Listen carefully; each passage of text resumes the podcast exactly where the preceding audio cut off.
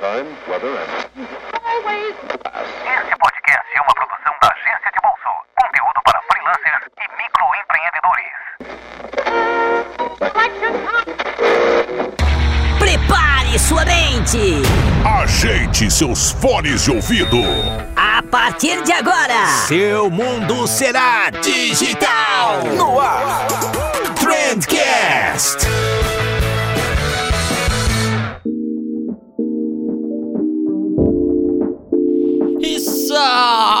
Salve, excelentíssimo ouvinte, sejam muito bem-vindos ao melhor podcast sobre comunicação e negócio que você já escutou na sua vida. Olha só, pela segunda vez nessa semana, eu sou Vinícius Gambetta, esse daqui é o Trendcast e hoje a gente vai falar sobre trabalhar no exterior. Então, como que você, brasileirinho tupiniquim aí, trabalhando numa agência de publicidade, consegue formatar teu LinkedIn, consegue se posicionar online para que um recrutador gringo te observe. Então a gente vai falar sobre qual é o nível de inglês que você precisa ter para trabalhar fora, quais são os melhores países para ir, mano. Tá, tá muito bacana o conteúdo, é um conteúdo que vale muito a pena mesmo. É, e para tirar as minhas dúvidas sobre esse assunto, a gente chamou o Edu do perfil EDublin. O cara produz um conteúdo sensacional na internet. O cara é fera. Ele já participou do Nerdcast, inclusive. Olha só, é a segunda pessoa que vem aqui no Trendcast que já participou do Nerdcast. O, o, Edu faz um evento gigante todos os anos em São Paulo para falar sobre intercâmbio, para falar sobre o mercado de trabalho em Dublin, na Irlanda. E cara, vocês vão curtir demais, ficou muito bacana. E justamente falando sobre isso, vem aqui o nosso primeiro recadinho para vocês. É, o Edu falou lá no finzinho desse episódio, você vai escutar daqui a pouco, que ele vai sortear um curso de como você preparar o teu LinkedIn para trabalhar fora do Brasil. Então, se você quer trabalhar fora, ou melhor ainda, se você quer trabalhar para fora, né? Porque às vezes você quer continuar no Brasil, mas ganhando em dólar, ganhando em euro, é... aí o negócio fica mais interessante. Então, tem esse curso do Edu, e se você quiser concorrer a esse curso de grátis, corre lá no nosso Instagram agora, arroba agência de bolsa underline, que tem um post te explicando o que, que você precisa fazer para concorrer, beleza? Isso se você tá escutando, obviamente, na semana de lançamento desse episódio. Se você tiver muito no futuro, a promoção já acabou, mas provavelmente você ainda encontra aí o, o curso do, do Edu em algum lugar, beleza? E o segundo recadinho é aquele que vocês já sabem, mas vale sempre a pena a gente falar por aqui. A MLabs é a patrocinadora oficial desse programa, então se você quer uma ferramenta para agendar os teus posts em tudo que é rede social, se você quer uma ferramenta para gerar relatório, se você quer uma ferramenta para centralizar todos os inbox em um só lugar, mano, você quer a MLabs. e se você ainda não conhece a MLabs, fica sabendo que o ouvinte do Trendcast tem nada mais nada menos que 30 dias grátis. Cara, é, é, é um mês para você testar a ferramenta de cabo a rabo para ver se ela faz sentido para ti, se ela faz sentido para tua agência. 30 dias de grátis na faixa. Só entra lá www.mlabs.com.br, seleciona o teu plano e insere o cupom, cupom de bolso. Quando ele te perguntar qual que é o teu cupom, tem algum cupom, você vai digitar lá, cupom de bolso, e aí você já consegue aproveitar essa mamata de 30 dias grátis. Fechou? E o terceiro recadinho, que na verdade não é um recadinho, é, é, na verdade é um recadinho sim. na segunda-feira vocês perceberam aí no feed de vocês que já saiu um trend drop, certo? E essa é a grande novidade da agência de bolso. Agora a gente tem dois trendcasts por semana. Na verdade, a gente tem dois episódios de podcast. Um trend drops toda segunda-feira, que é esse episódio mais curtinho, onde a gente troca uma ideia mais íntima, e um episódio toda quinta-feira, que é quando eu trago um convidado e a gente troca uma ideia mais aprofundada, eu acho que dá pra dizer assim. Então era isso, recados dados, missão cumprida. Vamos pro episódio de hoje que eu tô ansioso pra caramba.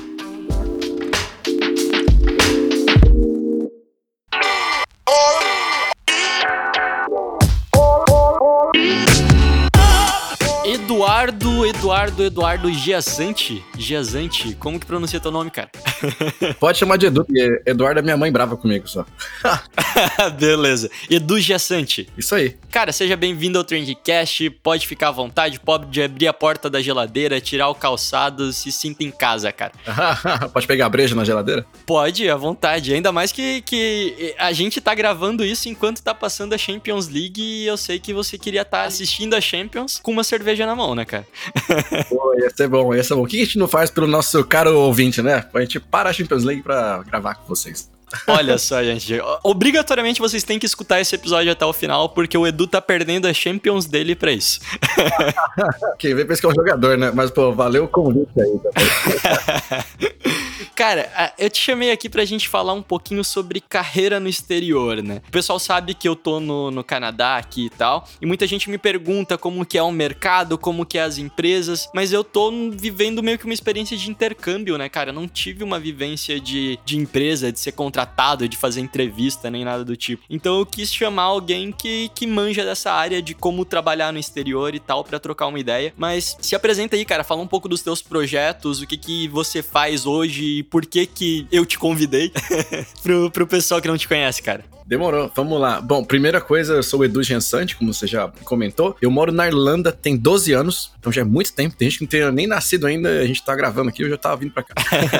eu, quando eu cheguei, na verdade, olha só, se a gente pensar em 2008, pra galera que é do, do marketing digital, pensa em vocês 2008. Eu vim de agência, eu trabalhava em agência de publicidade no Brasil, então eu sei como é que era o mercado naquela época. Inclusive, minha função em 2007, ainda no Brasil, era tentar transformar campanhas que eram offline em online. E transformar em online naquela época era você fazer um hot site, fazer um banner e às vezes uma interação de flash, sabe? Era isso. Uhum. Esse era o, o, nosso, né, versão online de campanhas de marketing daquela época. Só que o que acontece? Lá na agência que eu trabalhava, uma agência multinacional, então tinha que ter inglês. Eu trabalhava numa multinacional, passei a trabalhar para a agência que servia essa empresa, era a Macan, W Macan agora. Então eu tava na Intel, fui para Macan para trabalhar para a conta da Intel e para conta da Mastercard também. Mas aí chegou um ponto que assim, eu não conseguia falar inglês, não conseguia falar com os gringos e tal, então assim, começou a ficar para trás, sabe? Não tinha como eu evoluir. Eu ia ficar sempre cuidando de conta América Latina e coisas menores e tal. E fazendo planejamento é muito difícil. Se você não fala inglês, você não tem como nem argumentar um plano, né? E aí eu preciso morar fora. E aí comecei a procurar destinos e lembrando, né, que naquela época não tinha agência de bolsa, não tinha nada, não tinha Dublin, não tinham canais que falavam de intercâmbio, não existia isso. E eu diria até um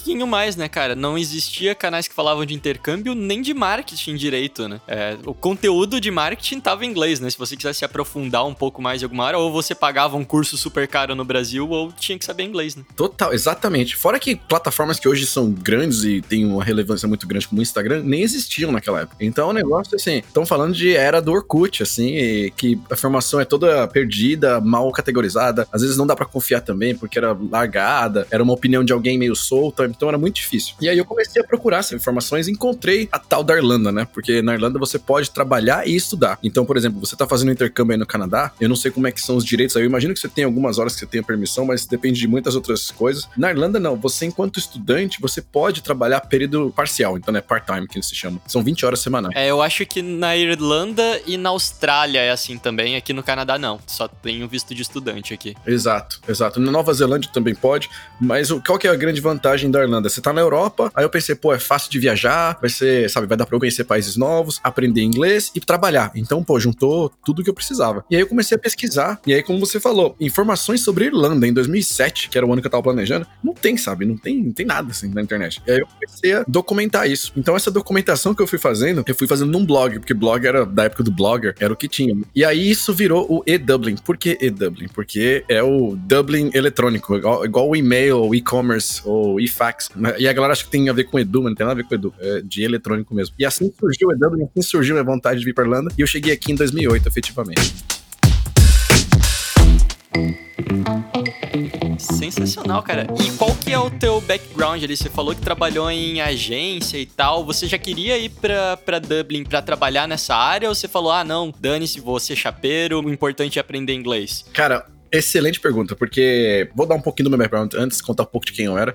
Me formei em design digital na Embi Morumbi, então estou no mundo do design, vim desse mundo do design, mas já na Intel eu consegui um estágio na área de marketing. Aí eu fui trabalhar com marketing, vou abraçar, porque é uma empresa grande e tal. Aí fui pra Macan e na Macan fazer planejamento. Então, eu, quando você trabalha com planejamento, é meio que um mix de tudo, né? Você trabalha muito próximo do atendimento, muito próximo do pessoal de criativo para poder bolar as campanhas juntos e meio que fazer esse plano amarrar numa verba do cliente, ou no objetivo final do cliente Então eu fazia isso. Então já não era design mais, já não era mais tanto marketing. E aí essa minha mudança é, fez com que eu chegasse aqui mais aberto também. Aí o que você falou, você queria ser chapeiro? Eu, eu tava meio aberto, falei, pô, eu topo o que vier, né, pra mim eu vou aceitar, desde que entre, entre grana, porque vai ser caro pagar as coisas em euro. Mas, eu vou te falar, isso é uma coisa que hoje em dia é mais aceitável, é mais comum, mas naquela época era muito mais difícil porque você não tinha referência. Que é o seguinte, você sair para trabalhar no exterior, você vindo de uma carreira em ascensão, você tá aprendendo coisas novas, e ganhando e ganhando responsabilidades e tal, e você vem pro exterior e você vai trabalhar, sei lá, de, de chapeiro, de garçom, de, de limpador de prato, pesa no, na, na, no emocional ali, sabe? Pesa no ego. E o que eu falo, hoje em dia normalizou, porque você vê tanta gente fazendo isso, e é tão acessível se ver isso, e ver que é tão normal e tão respeitoso como qualquer outro trabalho, que você não vê problema. E eu acho ótimo isso. Mas, naquela época, por falta de referência, eu ficava assim, cara, não quero fazer isso, porque, pô, eu tô estudando, quero aprender coisa nova, quero continuar crescendo na carreira. Então, eu tava muito destinado a, falei, meu, quero conseguir um trabalho na minha área, que seria numa agência de publicidade na Irlanda. Com inglês, merda, né? Tem esse detalhe. Com inglês, com inglês zoado.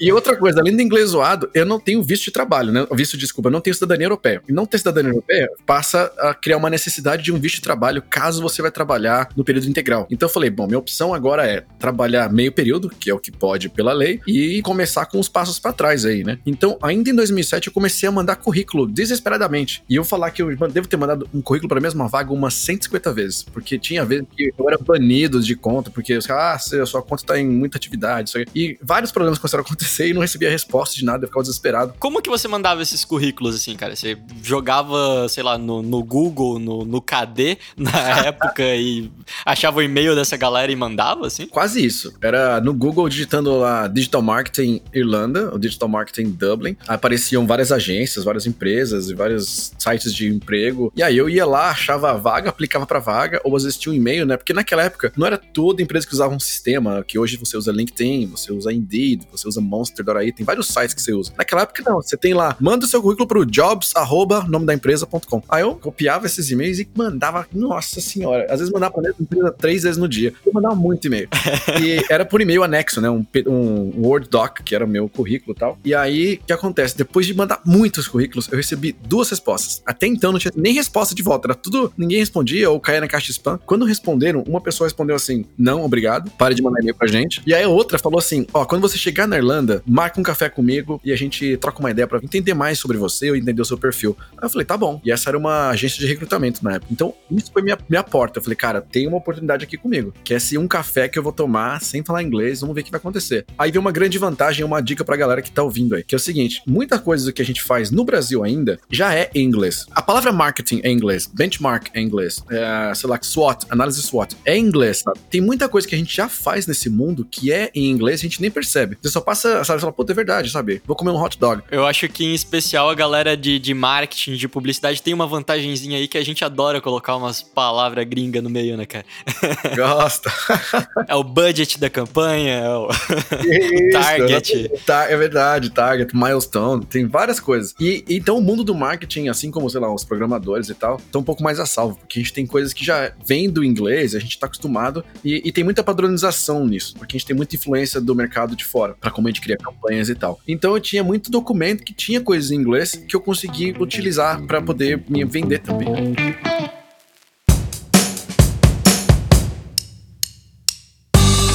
E aí o que aconteceu foi isso. Eu cheguei aqui, no primeiro dia, eu tive uma, uma, uma, oportunidade de trabalhar como garçom numa corrida de cavalo. Olha só, cara. É muito específico isso, cara. É muito específico, né?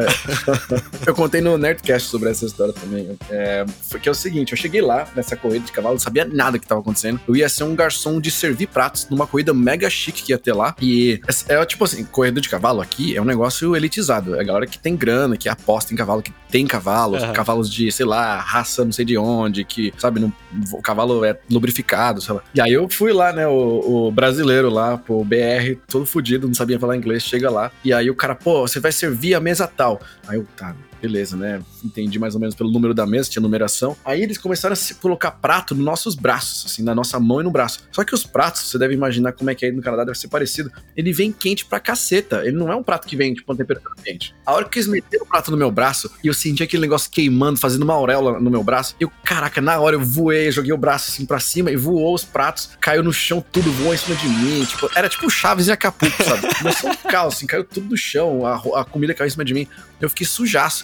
Aí o gerente lá olhou, começou a me xingar absurdos, assim, me empurrou pra dentro, assim, ah, não sei o que, blá blá blá blá blá, filho da puta brasileiro. Não, não sei se falou filho da puta brasileiro, mas me xingou, com certeza. E aí falou, não, não sei o que, e, e puto da vida, assim, eu, caralho, como um cachorro sem dono, assim, não sabia o que fazer. Aí ele foi, apontou pro lado, assim, ah, não sei o que, lá no. retirar os, os drinks da bebida. Aí foi, basicamente o que ele falou é: vai retirar os copos das mesas pra você pôr no bar, você não vai servir comida nenhuma aqui, que eu já tava todo sujo, né? Eu já tava triste, tava sujo. Imagina um garçom sujo, que merda. Com, parece que vomitou na roupa, sabe? Terrível, Igual cara. bebê depois de comer, tava daquele jeito, com um babadouro assim. E fui pra retirar os, os copos e tal. Aí o brasileiro sem experiência, claro, né, que eu fui fazer, fui lá pegar as taças dos caras que estavam tomando vinho, tudo chiquetoso. Fui pegar a garrafa de vinho. Aí o cara, você pode me servir? Aí eu, puta merda. Aí o cara foi falar isso e eu tava com, com a garrafa de vinho na minha mão. Eu fui virar, a garrafa escapotou da minha mão, voou em cima do terno dele. No! God, please, no! No! No! e caiu, no paletó do cara. Aí eu já fiquei, puta, cara, tristaço. Falei, já era, vou, vou me demitir da, da Irlanda, vou mandar embora pro Brasil. Eu falar, chega. Ah, vai ser deportado. Total, é. Falei, não vai rolar esse negócio. E aí o cara, ah, não sei o que, levantou, meio cara de puto, meio não sei o que. E aí eu, não, pô, sorry, sorry, sorry, pedindo desculpa. Fui embora, tristão. Aí o cara já mandou embora, o, o gerente. Falou, vai pra casa, vai pra casa. Não me pagou, porra nenhuma. Mesmo que eu tinha ficado lá umas horas aí. É, eu entendo ele completamente, cara. Eu também. Até porque, né, o cara, pô, preciso de garçons. Aí chega um cara que faz o caos na, na, na festa dos. Aí eu falei, puta, aí foi, sabe o que foi legal? Ficou na minha cabeça assim, eu falei, eu- esse café que eu vou tomar, que era daqui, sei lá, três dias depois disso, eu falei, eu não posso perder essa oportunidade, porque eu não quero ser garçom de novo nunca mais. Esse negócio não é pra mim. Aham. É triste, eu fiquei triste, todo mundo ficou triste, atrapalhei a vida de todo mundo. Então eu falei, cara, tem que dar certo. E aí a hora que eu cheguei para nesse café, era uma, eu até lembro o nome dela, era Ellie Doyle, que ela é uma gerente de recrutamento numa empresa que é uma agência de recrutamento que inclusive recruta para digital marketing e ela tinha uma vaga para atendimento. E aí era, era no marketing digital de uma agência e tal que tava começando aliás a área de digital. Então, voltando em 2008, né? Tá falando de lá de uma época que eles estavam começando a explorar essa área. E se você pensar que a Irlanda ainda tava uns passos para trás, ainda tava começando essa coisa digital. Então a gente tava, sei lá, um ano e meio, dois à, à frente deles com as coisas que a gente fazia no Brasil, porque a gente já tinha muita influência de empresa grande no Brasil. Lá ainda tava começando as locais e tal. E aí, beleza, cheguei lá para fazer entrevista. Ela perguntou algumas coisas, algumas coisas eu entendi porque ela falava devagar e tal. Aí eu fui abrir assim o, o- no laptop com USB, pluguei lá minhas apresentações, mostrei, isso aqui é uma coisa que eu fazia. Na época, eu tinha fazia muito também campanha de pay per click, que hoje é do AdWords, você fazer campanhas pagas. Então, isso era muito novidade para ele. Aham. A hora que ela viu aquilo, ela falou: Caralho, você sabe fazer isso? Pera aí. Aí ela ligou para um cara lá da agência e falou: Ó, vou marcar uma reunião para você, falar com eles amanhã, fazer uma entrevista, mostra isso aqui que você fez. Porque aí vou dar uma outra dica pro pessoal: agência de recrutamento é paga quando você ganha a vaga de trabalho. Eles não são pagos enquanto eles ficam buscando trabalho para alguém. Eles ficam tentando conseguir uma vaga. Assim que você passa na, na entrevista você é recrutado, eles ganham um FII, ganham uma comissão, e depois eles ganham uma outra comissão, se for uma empresa grande, depois que você passa o período probatório. Então, para eles é interessante tentar te vender para um, uma empresa. Então tem gente que acha que é ruim trabalhar com agência e fala, ah, as agências querem explorar a gente. Pelo contrário, eles querem te vender o máximo que eles podem para as empresas, porque eles querem ganhar a comissão deles. Então, ela, a hora que ela viu isso, brilhou os olhos, com certeza para ela que foi chamou atenção de tipo, ó, isso é o que a gente precisa nessa agência, então vou botar esse cara meu, fala disso aqui, sabe? Então ela me guiou, falou, ó, fala sobre essa campanha que você fez, mostra que você quer para Mastercard, você quer para Intel, porque são nomes grandes que são conhecidos no mercado. E aí eu, beleza. Foi assim que eu fui e assim que eu me apresentei e aí começou a minha vida trabalhando na minha área em 2008. Em abril de 2008 foi quando eu cheguei, assim, uma semana e meia depois que eu cheguei, que foi apresentando essa campanha. Eles falaram: Caraca, é isso que a gente precisa, me contratar.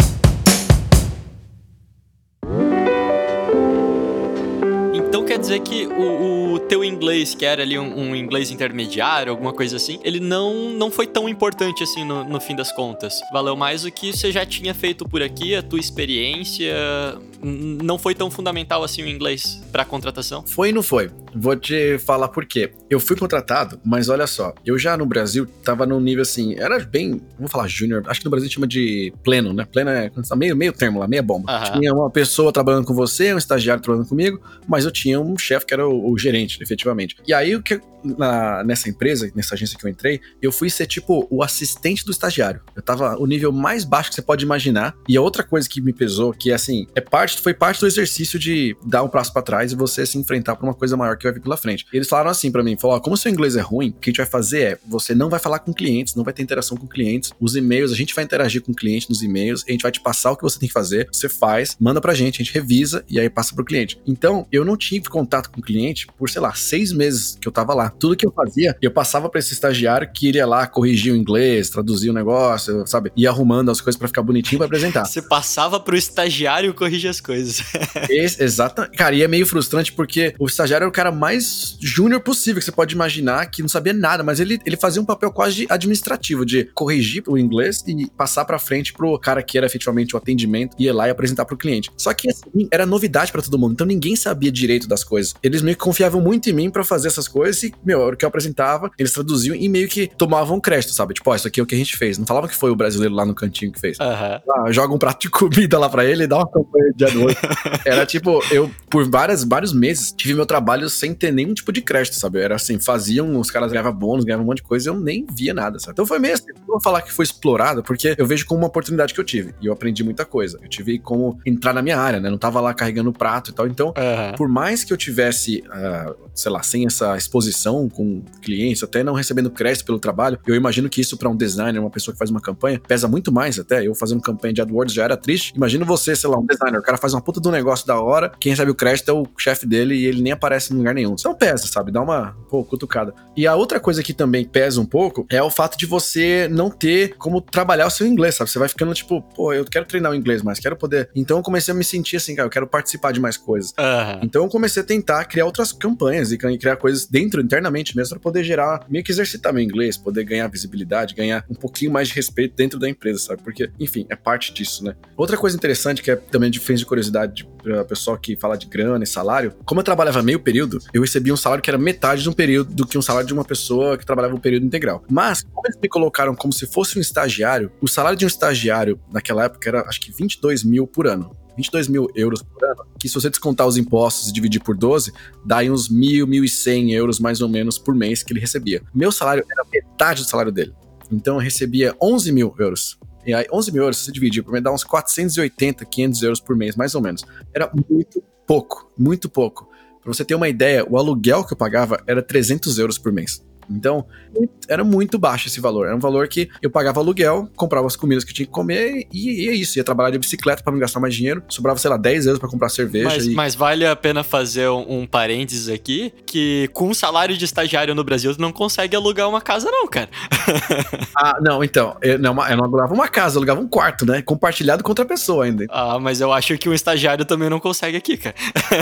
aqui não, no Brasil, no caso. Sim, sim. Não, concordo. Eu, eu tenho certeza que um estagiário, pra você morar no Brasil, em São Paulo, principalmente, que é cidade grande, você vai dividir apartamento, vai dividir casa com uma galera. Mas, ainda assim, tem esse peso de você pensar assim: um cara que limpa prato naquela época, ele ganhava o dobro do que eu ganhava. Então, se eu fosse limpador de prato, eu ganharia o dobro do que eu ganhava naquela época. O que, de novo, é um esforço que eu tive que fazer aí de várias coisas, né? De você voltar atrás, de ganhar menos e ter uma vida um pouco mais apertadinha durante uns meses pra poder justificar entrar na minha área e a partir daí tentar decolar, né? E quanto tempo que você ficou nessa empresa ou nessa posição? Você foi escalando dentro dessa empresa ou não? Assim que teve a oportunidade, você caiu fora? Então, olha só, e em 2008 rolou uma crise mundial no- no- e aí que afetou pesado na Irlanda, que não sei se vocês vão lembrar, mas essa crise começou lá nos Estados Unidos. Tanto que o pessoal fala que de 10, 10 anos sem crise, por isso tem muito probabilidade, uma probabilidade de ter uma nova crise, que a gente já tá em 12 anos desde a última crise. Mas 2008 foi bem tenso. E aí o que aconteceu? Várias empresas começaram a demitir galera, porque não- o mercado assim não tava crescendo, não tinha a economia não girava. E nessas demissões, eles começaram a cortar um monte de gente, mas como eu era uma mão de obra qualificada e barata, eles me mantiveram. Eles ainda cortaram um pouquinho do meu salário, caiu pra, sei lá, 420 euros por mês. Aham. eles falaram, cara, a gente vai te manter. Eu falei, maravilhoso, que vou ficar aqui, não vou perder emprego e todo mundo perdendo emprego. Nessa, o que acontece? É uma reviravolta, né? Mexeu as peças do, do, da- do tabuleiro. Então eu comecei a ter visibilidade porque meu chefe foi demitido. Então alguém tinha que fazer o trabalho. E aí nessa, eles falaram, ó, vai ter uma reunião tal, você pode participar da reunião, mas assim, não fala nada. Você só fica lá sentado,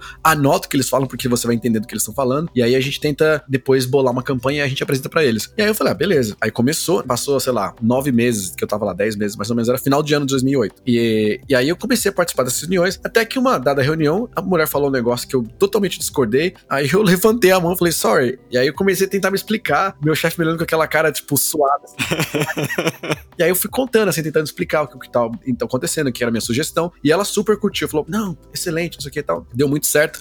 Então, a partir daí, eu fui ganhando essa confiança. E eu tô falando disso, é, dessa questão do inglês, que as pessoas se preocupam, né? Que é até uma coisa que você comentou aí, como é que era o nível de inglês, se afetou ou não. Que assim, ah, qual que é o nível de inglês correto para você entrar numa vaga? O nível de inglês correto é o que você consegue se comunicar, é o que você consegue expressar uma ideia e ser ouvido, ser entendido. Então, não importa, na verdade, você... a gente nunca vai ser fluente, nem em português. Eu lembro que eu mandei um dia uma, um, um quiz perguntando para as pessoas qual que é a gíria, qual que é a, a rima que vocês têm para a palavra lâmpada. Ninguém sabia. Aí alguém me mandou num, num dicionário lá, rimas para a palavra lâmpada, me mandou umas 100 palavras. Eu juro para você, eu não conhecia nenhuma das 100. Falei, cara, isso é em português. Isso só mostra que a gente tá sempre aprendendo uma coisa nova em qualquer idioma. Em português tem tanta coisa que tem gíria que surge, maneiras de se apresentar uma informação que ficam difíceis de entender, palavras rebuscadas. Então, não existe você estar tá fluente e tá perfeito. Vai ser o suficiente para você se comunicar, ser entendido. E foi isso que aconteceu lá. Esse momento foi meio que o momento que meu chefe, que tinha esse preconceito, né, digamos assim, de pô, o cara não fala fluente, esse preconceito foi quebrado, porque ele viu que o cliente entendeu o que eu tava passando para eles, eles gostaram da ideia, então ele começou a deixar eu ter mais participação. E isso foi quase que uma quebra de um paradigma ali, porque era uma empresa só de irlandeses, que todo mundo, sabe, eles não viam um idioma de fora como, sabe, uma coisa nova. Eles assim, meu, o que, que é isso? Um cara que fala outro idioma, ele não fala inglês direito. Então quebrou esses paradigmas. E aí hoje é muito mais normalizado. Você tem pessoas de mundo inteiro trabalhando e tal, mas uma empresa irlandesa pequena que tem um cara só que não que é o nativo é diferente. Então foi meio chocante para ele, sabe? Ter um cara com sotaque falando. Mas o que foi mais interessante foi que a gente mostrou, né, naquela época, eu consegui mostrar que não é isso que vai impedir ou não uma ideia boa de ser apresentada. Inclusive, essa questão do, do inglês, né? Tô estudando aqui inglês todos os dias de manhã. E em um determinado dia eu perguntei pro meu professor, né? Cara, quanto tempo que você acha que a gente precisaria estar estudando inglês aqui pra, ter uma fluência, né? E aí o meu professor pegou e ele começou a me perguntar coisas aleatórias, assim. Ele começou a conversar comigo, ele falou, ah, como é que foi teu dia, não sei o que, o que que tu fez, ah, e, enfim. A gente conversou durante um tempinho e eu não entendi por que, que ele não tinha respondido minha pergunta. Eu pensei, canadense babaca, né?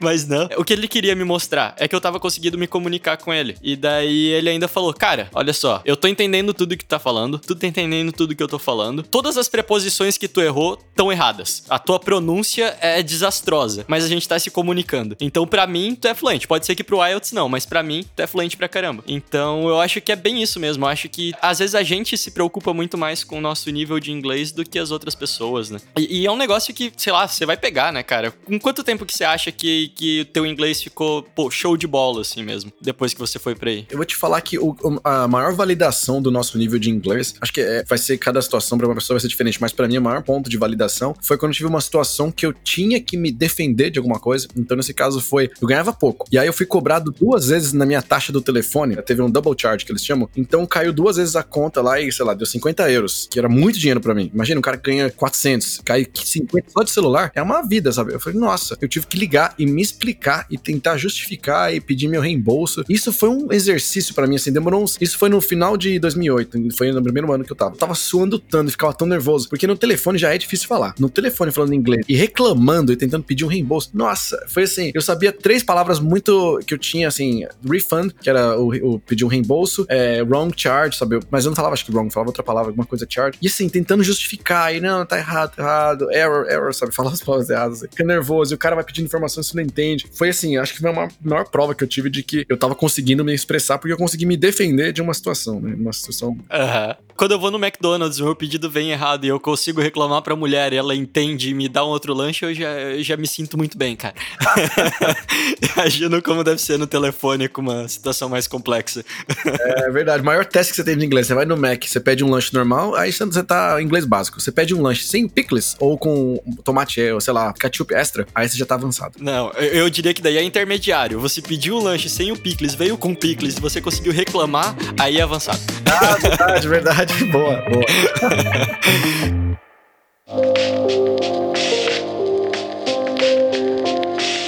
Cara, mas vamos entrar agora num- numa questão um pouquinho mais prática, assim. Quem tá escutando agora, gente, é publicitário, é designer, é programador, o cara tá ali fazendo CCAA e ele fala, ué, por que não tentar uma vida no exterior?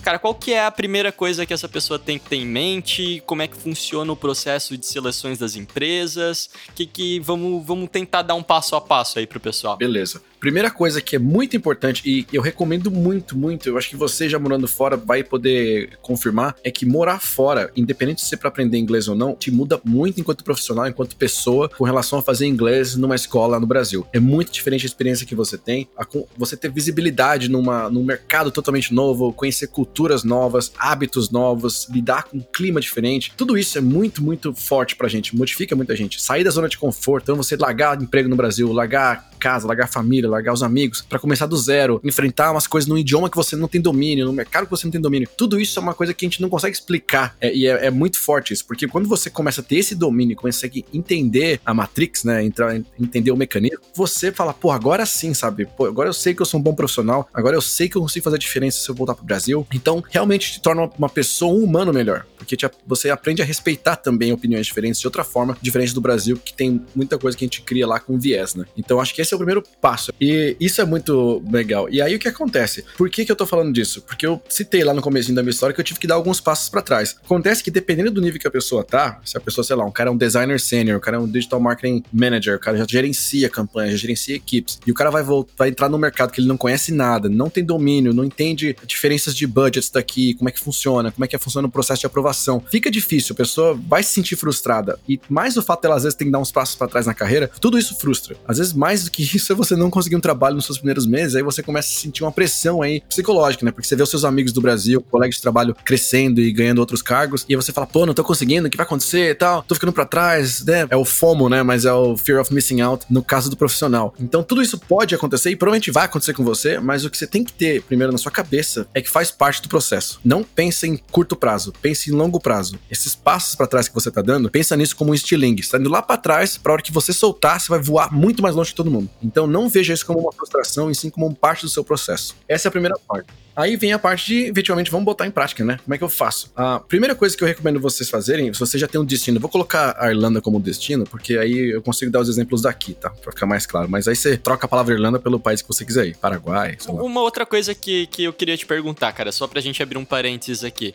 fica mais fácil pro cara conseguir também. Por exemplo, vamos supor que ele não queira ir pra Irlanda como destino final, não quer passar o resto da vida na Irlanda. Mas ainda assim, pela Irlanda ser mais fácil, ser mais receptivo, às vezes vale a pena o cara ir pra Irlanda, ter uma experiência profissional no exterior para depois aplicar para um outro país, tipo Canadá, Estados Unidos, alguma coisa assim, para poder dizer que ele teve essa experiência trabalhando numa empresa fora, né? Ou não? Sim, Total. Aliás, é, o, abrindo parênteses do parênteses aqui, a, Irlanda, por ser hoje, por conta do Brexit, o único país desenvolvido da União Europeia que se fala inglês, ela passa a ser uma primeira opção para o mercado de fora na questão de investimento profissional. Primeiro passo. Segunda coisa, a Irlanda tem um incentivo fiscal. Incentivo fiscal traz empresas de fora para cá para elas poderem fazer o offshore delas aqui. Então você tem Facebook, você tem a Amazon, você tem a Apple, você tem o Dropbox, que eu trabalhei de 5 anos, você tem Google, você tem todas as grandes empresas, LinkedIn, estão todas aqui fazendo a, o headquarters dele de, da Europa aqui. Então, o headquarter é como se fosse a matriz, né? A matriz europeia dessas grandes empresas são todas na Irlanda. Outra coisa que eles fazem é todo o dinheiro que circula do mundo inteiro, que não é Estados Unidos e Canadá, passa pela Irlanda. Então, a tributação fiscal deles vem daqui. Por conta disso, e é o que eu falei, claro que tem um incentivo fiscal que faz essa atração aí de trazerem essas equipes para cá. Mas aí, por conta disso, eles começam a ampliar o time deles aqui. Então, eles começaram com, sei lá, vamos fazer um time de vendas. Aí ampliou para vendas e suporte. Aí venda, suporte financeiro. Venda, suporte financeiro RH RH, aí tecnologia, vamos fazer pessoal de redes. Começa a crescer. Por quê? Quando você começa a ter uma empresa desse nível num país como a Irlanda, você começa a criar um pool de talento. O que, que é isso? As pessoas que têm capacidade de entrar numa empresa como um Google vêm para cá porque elas querem trabalhar no Google e elas geralmente são europeias, elas falam, pô, quero trabalhar aqui. Aí o que acontece? O Google vê isso como uma oportunidade, fala, pô, vou pegar esse, sei lá, esse francês que é puto de um cara bambambam, bam, bam, trazer ele para trabalhar aqui com a gente no Google. E aí o que acontece? Esse cara precisa de um time, precisa montar uma operação. Essa operação começa a crescer, começam a abrir vagas. Só que não vai ter todo dia um francês foda para entrar. Então começa a abrir pro mercado inteiro. Por conta disso, a demanda tá muito em alta. Então você tem muita gente, muita empresa grande precisando contratar gente a torta e direito. Então, às vezes tem muita gente que é da União Europeia que não quer ficar muito tempo aqui. Que é o que você falou, a pessoa vem, fica um ano, dois anos e volta. Às vezes eles vêm aqui para aprender inglês e voltam, da mesma jeito, jeito que a gente vai também. Por conta disso, as empresas têm um trabalho muito duro de reter essa, essa galera. E aí, por conta disso, é, tô fazendo vários por conta, por conta, por conta, por conta, pra descer um nível a mais aqui da, da, nossa, da nossa matriz Netflix aqui. Por conta de tudo isso que tá acontecendo, o que acontece? Eles criaram o que se chama no governo aqui de critical skills, habilidades críticas que essas empresas precisam para poder é, preencher aí esse mercado e eles continuarem crescendo e manter a economia estável, manter a economia em crescimento. E aí o que acontece? Vou colocar aqui os cenários. Primeiro é esse dessas empresas que estão contratando a torta direita. Então, se você entrar aí no qualquer site de emprego e procurar por vagas na Irlanda, você vai ver que tem gazilhões de vagas. O Facebook tá abrindo um escritório para 5 mil pessoas aqui. Uma cidade de 600 mil pessoas, um escritório de 5 mil é muita gente. O LinkedIn tá abrindo vaga para 1.500 pessoas. A Mastercard, 1.500 pessoas. O Google já tá com 10 mil pessoas. Olha quanta gente na indústria. E aí o que acontece como outra consequência? Quando você gera uma demanda muito grande para vir gente de fora trabalhar aqui, essas pessoas têm que ter onde, onde morar. Elas, essas empresas têm que ter um escritório que tenha capacidade de receber essa galera. Então você fomenta uma outra indústria que é de construção civil. Então galera que é arquiteta, galera que trabalha com construção civil, engenheiro civil, tá tendo vaga adoidado aqui, porque tá numa taxa de crescimento absurda, absurda. Então a Irlanda tá muito aquecida no mercado. A parte econômica da Irlanda tá muito forte. Então fechei o parênteses aqui, porque que a Irlanda ainda é um muito positivo e concordo com você. Pode ser o primeiro passo para você entrar numa empresa dessa e dessa empresa para você depois ser transferido para fora é mais fácil do que você tentar entrar diretamente lá no Facebook lá de São Francisco, sabe? Então é mais fácil tentar entrar por aqui, talvez. Beleza, então depois o cara decidiu qual que é o destino, qual que é o próximo passo? Então, vamos lá, decidi. Vou pra Irlanda, me convenceu. eu quero, quero trabalhar, trabalhar no Facebook, trabalhar no, no, no Instagram. Aliás, o TikTok tá com esse cara aqui também. Vai falar, quero trabalhar no, no Instagram, que é onde o pessoal tem, tem, tá bombando mais. Eu gosto de postar foto no Instagram, quero trabalhar lá com a galera. Beleza. Primeira coisa que você vai fazer é você vai pesquisar sobre o mercado aqui. O que, que tá acontecendo no mercado? Tem quais áreas que estão em alta? Quais são as critical skills? Já vou dar uma dica para vocês. No governo, no site do governo, se você digitar critical skills uh, e digitar Irish Government ou Citizens Information, você vai encontrar a lista de critical skills e são mais de 120 critical skills que variam desde, sei lá, animação 3D até gerenciamento de projeto, inbound marketing. Tudo isso cai em critical skills, ou seja, habilidades críticas que vão te dar um visto de trabalho. E por que, que eu tô falando isso? Porque às vezes a gente quer trabalhar período é, parcial, você consegue qualquer vaga, você pode ser desde garçom até, sei lá, a empresa que te quiser te dar um cargo part-time, você não precisa de visto. Agora, se você quer trabalhar numa empresa dessa, muito provavelmente você vai ter que trabalhar período integral, e por isso que eu falo da critical skill, porque se você tem ela, o governo ele te facilita o, a entrada no, no, no, seu visto de trabalho, e aí você consegue ficar aqui sem nem precisar estudar inglês se você não quiser, porque você já tá fazendo, você tá com outro tipo de visto que não é de estudante. Então esse é o motivo pelo qual eu falo dessa critical skills, que às vezes a pessoa quer vir, ela já fala inglês, ou às vezes a pessoa quer, sabe, mesmo que ela queira estudar, ela quer trabalhar num período integral nessas empresas, então uhum. essa é uma, uma forma, você identificar quais são as critical skills e identificar quais delas batem com o que você sabe fazer. Aí a segunda coisa que tem que fazer, eu já vou pular aqui, é você ir pro LinkedIn. O LinkedIn vai ser o seu melhor amigo. Se você quer realmente trabalhar na sua área, use o LinkedIn mais que você usa o seu Instagram. De verdade. Tem que ser, você tem que ser ativo no LinkedIn. Você não pode simplesmente criar uma conta lá e parar. Você tem que criar uma conta, você tem que estar ativo, você tem que ter palavras-chave relevantes, você tem que se conectar com as pessoas. E quando eu falo se conectar com as pessoas, é, não é você só ir lá e clicar adicionar e você acha que por isso você agora é conectado com aquela pessoa. A pessoa não vai saber quem você é. Às vezes ela vai aceitar seu convite, mas até aí não significa nada. É igual você ir lá e seguir alguém, alguém te seguir de volta, você não sabe quem a pessoa é, a pessoa não sabe quem você é.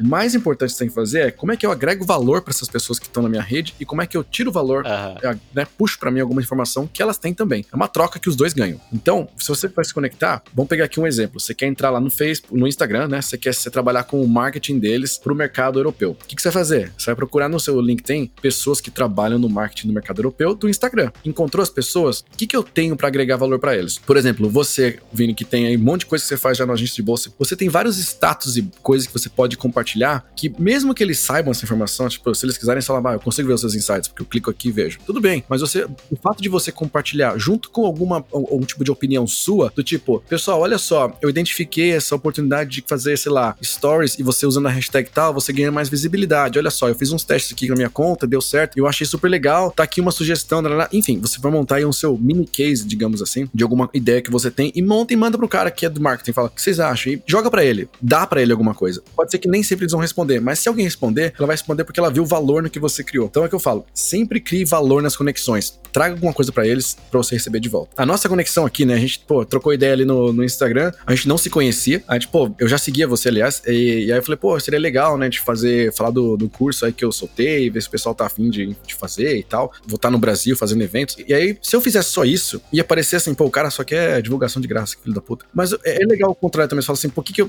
posso agregar pra você, né? Então, você falou, pô, vamos participar do podcast. Falei, claro que vai ser incrível poder participar e poder trocar ideia e, sabe, compartilhar. Então você tá ganhando um valor também. Então os dois estão ganhando. Sua audiência, minha audiência, nós dois enquanto profissionais, porque agora eu sei que, pô, você faz um trabalho legal, sei que você tem um podcast, comecei a seguir agora. Então, olha como já um começa a agregar do outro e aprender com o outro de alguma forma. Quando eu for pra Europa, quando eu for visitar a Irlanda, eu já tenho onde dormir e tal, também saio É. ganhando aí.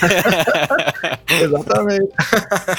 é bem isso. Mas é, esse, acho que isso que é o que vai trazer valor. Porque na próxima vez, se alguém falar pra mim, pô, Edu, você conhece alguém que tá em Montreal que, que mexe com digital marketing brasileiro? Eu falar, porra, claro que eu conheço. Tem um cara aqui. Aham. Essa é a grande diferença de você só estar conectado. Se eu só tivesse conectado, talvez nunca falasse isso. E a mesma coisa pra você. Se alguém perguntar, pô, você conhece alguém que, tra- que trabalha nessa área aí, no- que tá na, na Irlanda? Você fala, pô, tem um cara do EW lá. Então, isso é você agregar valor. E isso que eu falo que é muito importante você fazer no seu LinkedIn. Não vai ser fácil fazer isso em escala, e você não precisa fazer isso em escala. Você só precisa fazer isso com as pessoas certas. E não adianta também ser preguiçoso. Falar, ah, tô com preguiça, só clica em conectar, aí não manda nada, aí manda, poxa, eu, sei lá, sou super fã do, do Instagram. Bela merda. Tipo, não tá agregando nada pra aquela pessoa. Sempre tente identificar potenciais de como você ajuda aquela pessoa, seja com um insight, seja você trazendo uma solução ou uma opinião de algum problema que você vê que eles estão enfrentando, comentar alguma coisa que tenha a ver com a área daquela pessoa, que é a mesma coisa, né? Se sai uma notícia, sei lá, de, de revenue, né? De quanto que a empresa girou e você manda pro cara do RH, não faz sentido. Você tem que mandar pro cara que tá ligado com o trabalho. Então acho que esse é o passo talvez mais importante, é você ter esse conhecimento de mercado, identificar áreas que você tem no seu currículo aí de seu portfólio de forte e como você consegue identificar essas pessoas e mostrar para elas valor, porque você começa a ganhar visibilidade. E por que, que isso é o mais importante de tudo? Porque hoje mais 70% das vagas de emprego não são publicadas. Isso aí é segundo estatísticas McKinsey, mais 70% das vagas que estão no- né, sendo preenchidas hoje no mundo não são publicadas em lugar nenhum. Elas são preenchidas através de contatos, são preenchidas através de promoções internas. Então você não vê nem a vaga aparecer. Por isso que eu falo que procurar uma vaga é talvez o quarto passo, nem é o mais o menos importante talvez todo esse processo. Se você não tem valor, você não consegue nada. Indo nessa questão de, de valor aí, cara, eu tenho um colega meu, do Daniel, é, ele trabalha muito no LinkedIn, ele trabalha mais como freelancer, né? Então ele pega freela, ele é um designer, então ele faz projetos de branding e tal, e tudo que ele faz, cara, todo o conteúdo que ele produz é basicamente ele pega, por exemplo, o logo da Mastercard, e daí ele, fa ele refaz o logo como que ele acha que deveria ser, por exemplo, e daí ele defende qual é a técnica que ele utilizou por trás e tal. Então, basicamente, ele pega cases e ele vai refazendo e ele explica, ele faz meio que um estudo de caso em cima daquela marca, ele dá a cara dele pro, pro negócio, né? E ele pega muito frila estrangeiro, então, tipo, ele mora no Brasil, mas ele pega frila de fora, o que daí é o melhor dos cenários, porque o cara tá ganhando em euro e gastando em real, e justamente porque ele produz esse tipo de conteúdo, assim, despretensiosamente muitas vezes, mas ele produz esse conteúdo de estar tá sempre agregando valor, sempre mostrando alguma coisa diferente pro, pro público. Exato, exatamente, cara. Eu vou te dar um exemplo bem prático aqui, eu vou ser breve. A gente faz um evento no Brasil que chama EWXP. É um evento que, assim, que eu comecei porque a gente fazia encontro no bar, ia tomar cerveja, e aí eu vi que as pessoas tinham sempre muita dúvida, né? Tipo, ah, como é que é o mercado de trabalho? Como é que é aquilo? Como é que é isso? Como é que é fazer intercâmbio? Aí eu falei, e se, sei lá, em vez de ficar indo no boteco tomar cerveja com a galera, se a gente transformasse isso num, num mini evento, que a pessoa vai e assiste as palestras. Em 2017 começou isso, essa ideia. Aí eu fiz o primeiro evento e fiz. E nesse primeiro evento, como era muita coisa nova pra mim, né? Fazer um negócio do nada, assim, como é que é fazer um evento no Brasil, estando na Irlanda, fazendo tudo remoto, alugar um teatro, sabe? Enfim, tentar montar toda a logística de palestras e tal. E assim, era bem preço de banana, assim, era tipo 30 reais o ingresso, era coisa bem baratinha, porque eu tava começando, não queria arriscar também um negócio que às vezes eu falava, meu, será que ela vai pagar? E aí nessa, tinha algumas pessoas que foram lá, tipo, colaboradores. Falaram, vou lá ajudar você, Edu. E essa menina foi, assistiu tudo, super me ajudou, ajudou com tudo. Pô, eu precisava de tal coisa, ela falou, não, não se preocupe, eu mexo com isso aqui, eu faço isso aqui, eu te ajudo. Ajudando a organizar a fila, organizando não sei o quê. Porque era muita coisa pra você fazer sozinho, né? Descobri da pior forma. E aí acabou o evento, aí olha só como esse é o grande diferencial, que é tipo o que seu amigo fez e o que eu recomendo vocês fazerem. Acabou o evento, olha só, ela foi lá, participou gratuitamente, ela me ajudou, ela falou, vou te ajudar, não se preocupa com nada. Me ajudou, acabou o evento, deu uma semana, ela mandou um e-mail pra mim falando assim, Edu, é, só pra te avisar, eu, eu já trabalho com eventos, tem, sei lá, 10 anos, eu trabalho numa empresa muito grande aqui no Brasil, tô indo mudar pra Irlanda, quero fazer intercâmbio, então, claro, eu tinha interesse, já seguia você, seguia o canal, e eu quis ajudar e eu identifiquei algumas oportunidades de melhoria. Ó, aqui o que você fez da fila, dá pra fazer assim, assim, assado. Aquilo lá sobre, sei lá, agenda, dá pra fazer assim, assado. E ela me listou umas três, quatro coisas que ela identificou como é, potenciais que poderiam ser melhorados, sabe? Coisas que foram ok, mas poderiam ser muito melhores. Aí ela no final falou assim, ó, como eu te falei, como eu trabalho com eventos, se você quiser, no próximo evento eu posso te ajudar. Eu faço um FII aí acessível que você consiga pagar, e aí eu trabalho com você. O que que eu fiz? Primeira coisa, eu falei, claro que eu quero que você trabalhe comigo. Meu, meu me ajuda, pelo amor de Deus. Ela me ajudou. Hoje, se a gente tá vindo pra 2020, a gente vai fazer um outro evento agora em março, em São Paulo de novo. E mesma coisa, Dublin XP. E quem tá gerenciando o evento inteiro é ela. Ela, inclusive, ela mora em Portugal agora. Ela morou na Irlanda, se mudou pra Portugal. Ela vai pro Brasil também pra fazer o evento junto comigo. E ela gerencia tudo agora. Então ela virou nossa gerente de eventos. Então, olha só, ela criou uma, uma vaga, sabe? Ela, ela identificou uma oportunidade e ela foi lá gareando, cavando ali, achando oportunidades. E hoje ela cuida dos eventos do Dublin, sabe? Então é isso, assim, a vaga nunca foi publicada. Então eu sou um exemplo vivo disso também, que nunca publiquei essa vaga e ela simplesmente se surgiu porque uma pessoa identificou problemas e melhorias que ela poderia trazer pra gente. Sensacional, cara. Então, o segredo aí é a gente produzir um conteúdo que, que seja relevante e tal, e tentar ir entrando em contato com a galera que trabalha. É, teria alguma posição específica, recrutador ou não? O, o lance é fazer contato com as pessoas que trabalham nas empresas que são nossos potenciais contratantes, ou a gente tem que focar em, em algumas pessoas específicas, assim? Cara, é assim, é um, eu vou falar que é um jogo dos dois lados aí. É, você, o, a estratégia seria, você, o recrutador, ele vai ser a primeira primeiro nível aí que você vai ter de contato quando você for fazer uma entrevista. Então, a pessoa que organiza, a pessoa que identifica ah, os contatos aí da LinkedIn, ela vai achar você através de palavras-chave, que for. Porém, e aí isso é uma dica que você vai saber também muito bem, quando a gente trabalha em alguma área muito específica, então galera de digital marketing trabalha, sei lá, com inbound, galera que trabalha com, sei lá, alguma campanha muito específica em alguma plataforma, ou você que é um programador, você que é um designer, que tem uma coisa muito específica, o recrutador não sabe se você é bom ou não é naquilo. Ele vai ver o seu LinkedIn, vai ver que tem as palavras-chave e vai te chamar para um primeiro contato. Se você faz um contato com uma pessoa que é da mesma área que você, nessa empresa que você quer entrar, essa pessoa sabe identificar se você é bom ou não. Vocês sabem disso, né? Você também sabe, Vini. Se chegar alguém e mandar um portfólio para você, você vai saber se o cara é bom ou não é. Uhum. Então, às vezes você tem que pegar pela lateral aí de você fazer esse contato com alguém que é da sua área, porque essa pessoa vai ver valor em você, porque na hora que chegar seu currículo pelo recrutador, a pessoa vai falar, opa, esse cara aqui eu sei que é bom, que eu já acompanho ele no LinkedIn, o cara já tem um perfil foda, já tem um portfólio que eu já vi, entrei no GitHub do cara, tem um monte de coisa legal, enfim, que for aí se eu entrei no seu Dribble. Então, vai ser assim, vai ser o cara que vai, vai ser o seu vault, sabe? Ele vai te apoiar por trás ali, por dentro da empresa. É, e isso é muito legal, é o que a gente chama de fator divino aqui, né? Tipo, você já mandou, você já criou relevância para esse cara, e se depois ele tiver ali numa lista de recrutados, ou se depois você submeter para uma empresa, alguma coisa assim, ele vai falar, pô, Deus tá me mandando contratar esse cara, não é possível, tava vendo o conteúdo dele agora há pouco. é exatamente isso. Mas como é que funciona é, depois aí? Vamos supor que eu criei aí, vai lá, eu tô produzindo um conteúdo e de fato eu criei relevância ali, é, e sei lá, eu tô mantendo contato com alguém que trabalha lá no Instagram. Eu entro em contato com essa pessoa e eu peço emprego ou espero vir passivamente isso? Como é que, como é, que é esse approach, cara? Então, é, é o jogo de War, né? Você vai dominar a Oceania, vai, você tem que é, montar umas estratégias aí.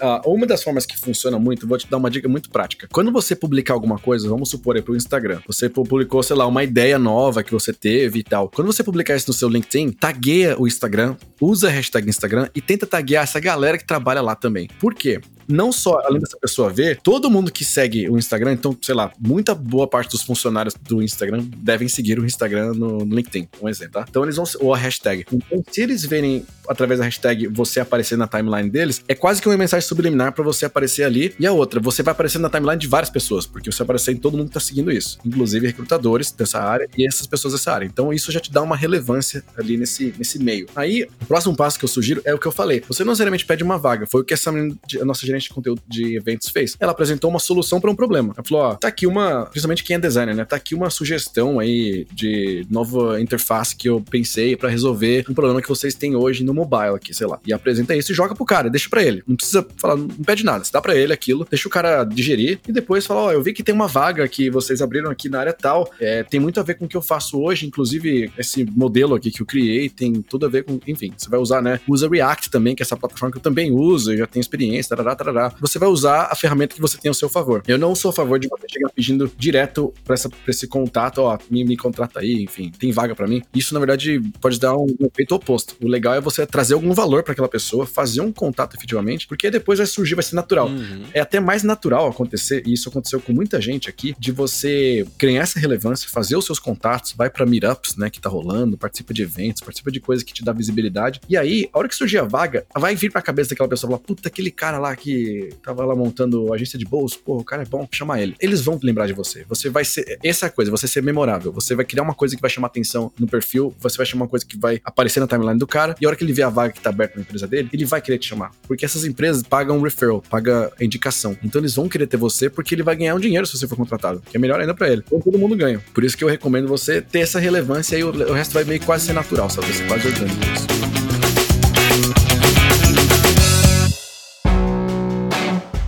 Pra gente finalizar, mano, até porque eu sempre falo isso aqui no, no programa, mas a galera não gosta que o episódio passe de uma hora, porque senão eles não conseguem escutar na academia, ou eles têm que ficar mais tempo na esteira, daí eles reclamam. Muito bom. Mas pra gente finalizar aqui, cara, é. Beleza, fechou então, eu consegui criar um conteúdo de relevância lá, o cara me chamou pra uma entrevista. Como é que funciona isso, cara? É uma entrevista no Skype ali, ele vai me mandar perguntas? Como que é, pelo menos, o processo padrão, assim, na maioria das empresas? Tá, eu vou pegar o padrão de Google, que depois foi adotado pelo Dropbox, pelo Facebook e várias dessas empresas, que é muito parecido. Então eles dividem em três etapas principais. A primeira é o seu screening. Screening é quando o recrutador vai te ligar e marcar um papo rápido com você. Ele vai, lógico ele vai te mandar um e-mail antes, falando, ó, oh, você tem disponibilidade? Você fala, tenho. Aí ele vai te ligar. A hora que você for falar com ele, ele vai te fazer algumas perguntas meio que como se fosse um checklist. Tipo, ah, pô, você que é o Vinícius Gambetta? Você fala, sou eu. Você que é o cara do agência de bolsa? Sou, sou eu. Aham. Ah, você, você tem conhecimento de Photoshop? Você fala, tenho, tenho sim. Você fala inglês? Falo, falo inglês sim. Você faz um podcast? Faço. Beleza, ela fez o checkbox dela, falou, beleza, então tá. E quanto que você ganha hoje? Você fala quanto você ganha? Se quiser falar aqui pra gente abertamente, pode falar. É uma pergunta, quanto você ganha? Você tem alguma pretensão salarial? Tenho, tenho, não tenho. Enfim, ela vai te fazer perguntas bem administrativas ali de checar mesmo se você existe, se você não é um assassino, e aí acabou, passou essa primeira etapa. Ela viu que tá validado, ela vai te passar pro painel de, de pessoas que vão te entrevistar. Esse painel de entrevistadores, dependendo da empresa, vão ser cinco pessoas, cada uma avalia em um perfil, e depois eu falo mais disso mais em outro episódio, mas cada uma avalia em um perfil você, então tem perguntas específicas que elas fazem, e nessas avaliações é muito de entender você enquanto pessoa, você enquanto profissional, você enquanto uma pessoa que vai se adaptar com aquele mercado, e vão checando várias áreas aí. Aí passou essa etapa, você tem um capstone, que é a última pessoa que provavelmente vai ser o seu chefe, e a pessoa que vai te fazer o, o thumbs up, thumbs down, que eles chamam, que é assim, vai ser a pessoa que vai efetivamente bater o martelo se vai contratar você ou não. Aham. Ela vai fazer uma última entrevista com você, pode ser no mesmo dia ou não, depende da agenda, porque cinco, cinco entrevistas de meia hora mais ou menos é muito tempo, você se desgasta muito, eles têm que planejar muito bem para você colocar uma sequência de cinco pessoas distintas, muito ocupadas geralmente, em uma sala de reunião a cada meia hora, então não é tão fácil a logística, por isso tem um coordenador de recrutamento. E aí, depois de passar essa etapa, fazer tudo isso, eles fazem um debrief. Vão falar lá do Vinícius, vão falar do Edu, vão falar do Zezinho, e vão juntar todo mundo numa. Todos os currículos e os feedbacks que todo mundo passou, cada um da sua área específica que avaliou, vão todo mundo se sentar nessa sala e vai discutir cada candidato. E nessa discussão você tem um moderador que vai ponderar os pontos, até que ele fala, tá, isso aqui é um sim, isso aqui é um não, isso aqui é um sim, isso aqui é um não, isso aqui é um sim, isso aqui é um não. E aí, efetivamente, se tiver uma pessoa que sobrou como sim, ela vai ser provavelmente a professora contratada. Se tiver mais de um sim, eles vão começar a ponderar qual que é o maior peso aí das coisas que foram avaliadas positivas e negativas. E aí, depois disso, você efetivamente aí fala, pá, vamos dar um sim pra esse cara. Aí o recrutador te manda um e-mail falando assim, ó, parabéns, Vinícius, você foi selecionado, vou te mandar uma job offer. Aí ela te manda job offer, que é uma oferta de trabalho. E aí sim que você ganha a oferta de trabalho, você assina aquele negócio, pelo amor de Deus, assina, que aí você pode comemorar, beber cerveja, que aí você tá contratado. que massa, cara. E de preferência beber cerveja em Dublin, né, cara? Pois é. No St. Patrick's Day. é, exatamente, aproveita já, emenda tudo já. Pega uma Guinness. Cara, pra quem quer saber mais aí, eu sei que você já produz conteúdo pra caramba no, no eDublin e tal, é, mas você me chamou aqui porque você tem um curso aí sobre LinkedIn, como que as pessoas podem trabalhar é, a produção de conteúdo ali, trabalhar o perfil delas pra chamar a atenção desses recrutadores, desses, desses caras importantes aí, né? É, fala um pouquinho desse teu projeto, cara. Pois é, eu- o que aconteceu? Eu tava fazendo muito desses conteúdos já no YouTube, fazendo muita coisa no Instagram, com o Dublin também. Eu vi que surgiam muitas dúvidas e quase que né, formas diferentes de ter as mesmas dúvidas. Eu falei, vou fazer um, gravar uma coisa aqui, um curso pra essa galera. Gravei um curso rápido, é um curso de uma hora e pouco, cada um deles, são dois cursos. Então, o que eu, o que eu recomendo pra vocês, inclusive, é o mais atual, que é de como você dar uma turbinada aí no seu LinkedIn. E esse perfil que eu criei no LinkedIn, eu criei do zero. Eu criei um personagem, fiz um perfil pra ele, consegui mais de mil visualizações na primeira semana que eu tava com esse perfil. Então, funciona. E a galera tá falando que tá dando certo, tá dando visibilidade. E, e aí, eu falei, cara, vou condensar isso num vídeo. Então, é quase que um, um resumo de várias coisas,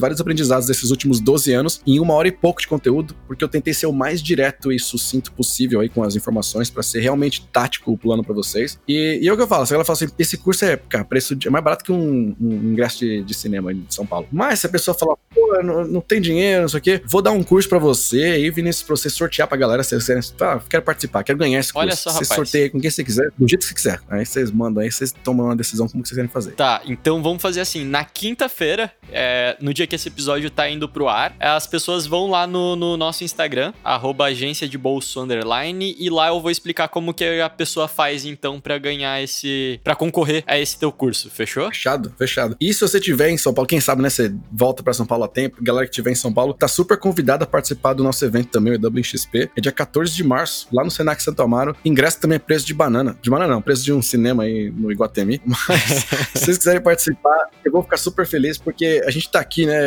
a gente pô, grava um monte de conteúdo, participa de um monte de coisa, mas é sempre, a gente tá falando, na verdade, com o computador, tá falando com o microfone, falando com o celular, então quando a gente faz eventos, é legal porque a gente vê a cara das pessoas, você, pô, abraça a pessoa, fala olho por olho, assim, você consegue ver a pessoa perguntando pra você as coisas, então é uma vibe muito diferente, né, dá uma, você sente o cheiro da pessoa, sabe, não sei se é uma coisa boa. Às vezes o cheiro não é muito bom também, mas tá tudo certo. é uma experiência muito diferente, eu gosto muito, então vocês estão super convidados também aí. Se você quiser também, pode dar desconto pra galera, eu te dou um código aí pra você dar pra galera de desconto, tá todo mundo convidado aí. Ó, fechou, vai estar tá lá no Instagram também e na descrição desse episódio, tanto como que vocês podem fazer para concorrer ao curso, como para conseguir esse descontinho pro, pro evento do Edu. Fechou? Fechadíssimo. Cara, brigadão por ter participado, mano. Foi muito legal. Eu já tô com vontade de conhecer a Irlanda agora, na verdade. E a gente marca aí de, de tomar uma Guinness e assistir uma Champions League. Demorou. Valeu, Edu. Brigadão, cara. Falou. Valeu, velho. Eu tava com garrafa de vinho na minha mão. Eu fui virar, a garrafa escapotou da minha mão, voou em cima do terno dele. Falei, já era, vou, vou me demitir da, da Irlanda. Vou mandar embora pro Brasil. Falar, chega. Trendcast, um oferecimento M-Labs. Toda a gestão das suas redes sociais em um só lugar. Esse podcast foi editado pela BZT,